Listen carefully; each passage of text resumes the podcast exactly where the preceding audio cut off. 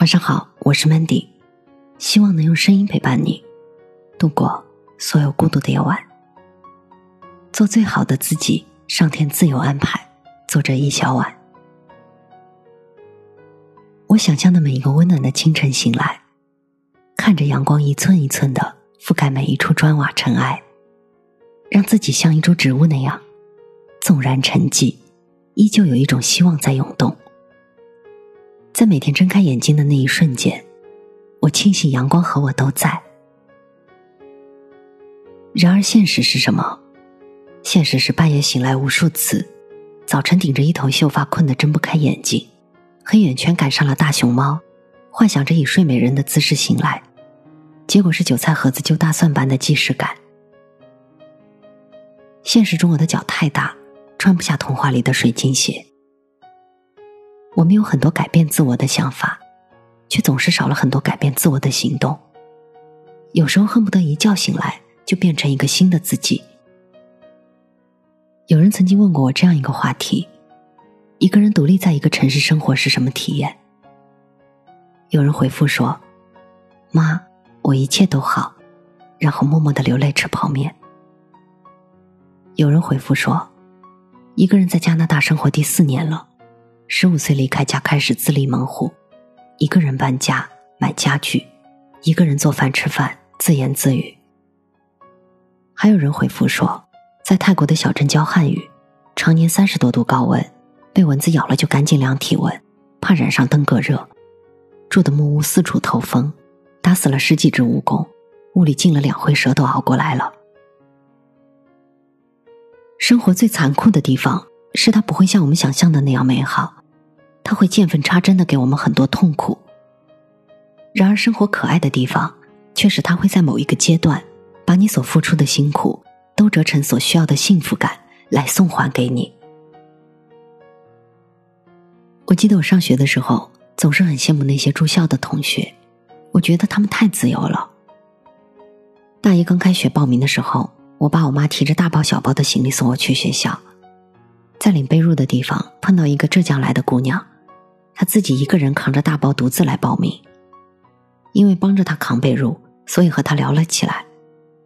他说自己上大学的学费都是自己在高考的暑假里打工赚的，每天做超市收银员，晚上去肯德基做服务生，每天只睡四个小时。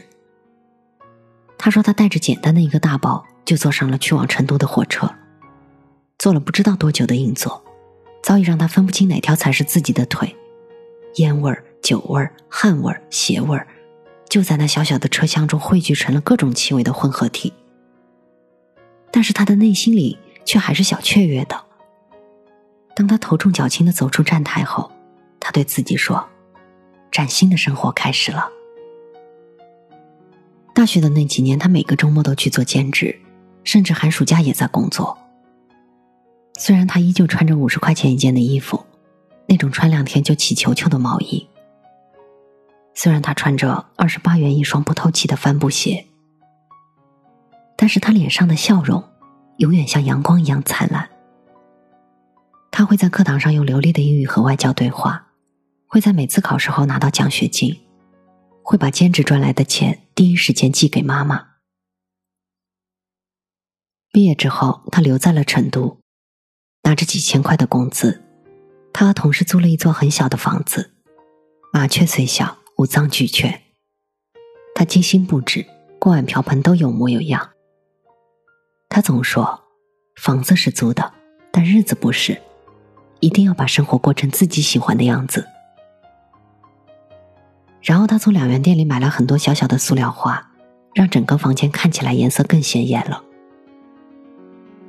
其实那段时间，这个姑娘过得一点都不好，小小的房间很潮湿，她经常在半夜冻醒。有时候加班加到半夜忘记吃饭了，睡着的时候肠胃会不停的抱怨。第二天顶着黑眼圈去公司的时候，心中一片沉寂。同事的冷眼，领导的不满，让他觉得自己的未来如同在迷雾里一样模模糊糊的。可是这么多年，他除了默默的努力，还能做什么呢？他知道生活从来都没有那么美好。很多事情必须一个人扛。至今，他都记得在深夜的时候，他有多想念家人，想要放下所有，来一场说走就走的旅行。可是他知道他不能，就算再苦再累，总会熬过去的吧。每次这样想的时候，他都狠狠的拽着被角，忍住抽泣。独自生活的这几年，他好像见过了人生百态。他给外地打工的贫困夫妻捐过款，听过流浪歌手用心的歌唱，去福利院为那些残疾小孩唱歌。然后他的内心一天天的强大起来。后来浙江姑娘结婚了，第一次去男朋友家坐的是十五个小时的硬座，但是这姑娘丝毫不觉得苦，一路上男朋友牵着她的手，好像握住了所有的幸福。爱笑的姑娘运气都不会太差，这句话说的果然很有道理。毕业七年之后。浙江姑娘有了小孩，她已经是公司里的人力资源部经理。她开着自己努力赚钱买来的奥迪，虽然依旧爱穿便宜打折的衣服，爱在菜市场讨价还价，爱吃一元一串的烤面筋。她依旧普通平凡，但是她却拥有了一颗女皇的心。有人问浙江姑娘：“这么多年一直这么拼，到底值不值呢？”她只是笑了笑说。我只是努力做好自己，这样自然会走进熠熠生辉的明天。有人说努力不一定会成功，不努力真的很舒服呀。有的人说人的命天注定，明天和意外不知道哪一个先来，为什么不活在当下，享受现在，拼命努力又有什么意义呢？我记得我自己曾经有一段时间也特别的悲观失落。我觉得自己的努力总是徒劳无功，我就像一个陀螺一样在原地打转，看不到未来在哪里。好在那些阴暗的日子都会过去的。那种感觉就像小时候考试考了不及格，你站在家门口不敢敲门，其实你不知道，在门的那一边是热气腾腾的饭菜，和妈妈的那一句“没关系的，下次好好考”。现在回过头来看，那些曾经让自己寝食难安的事，大多都败给了想象。我们一点一滴积累的能量，终有一天，它会全部回报给我们，只是时间早晚的问题。然后我们会越来越清晰的为生命而活。这么多年过去了，看到自己曾经写下的那些文字。看到那些独白式的语言的时候，曾经那些让人一度悲观或是极其幼稚的想法，总算是落了幕。那些始终在岁月里坚持着的人们，总会在落幕之后渐渐平和下来，找到自己的位置。上天的一些安排，我们是无法确定的，但是我觉得，就像是小猴子捞月亮，即使最后没有捞到。至少他们在决定去捞的那一刻，一定是充满了所有的斗志和勇气。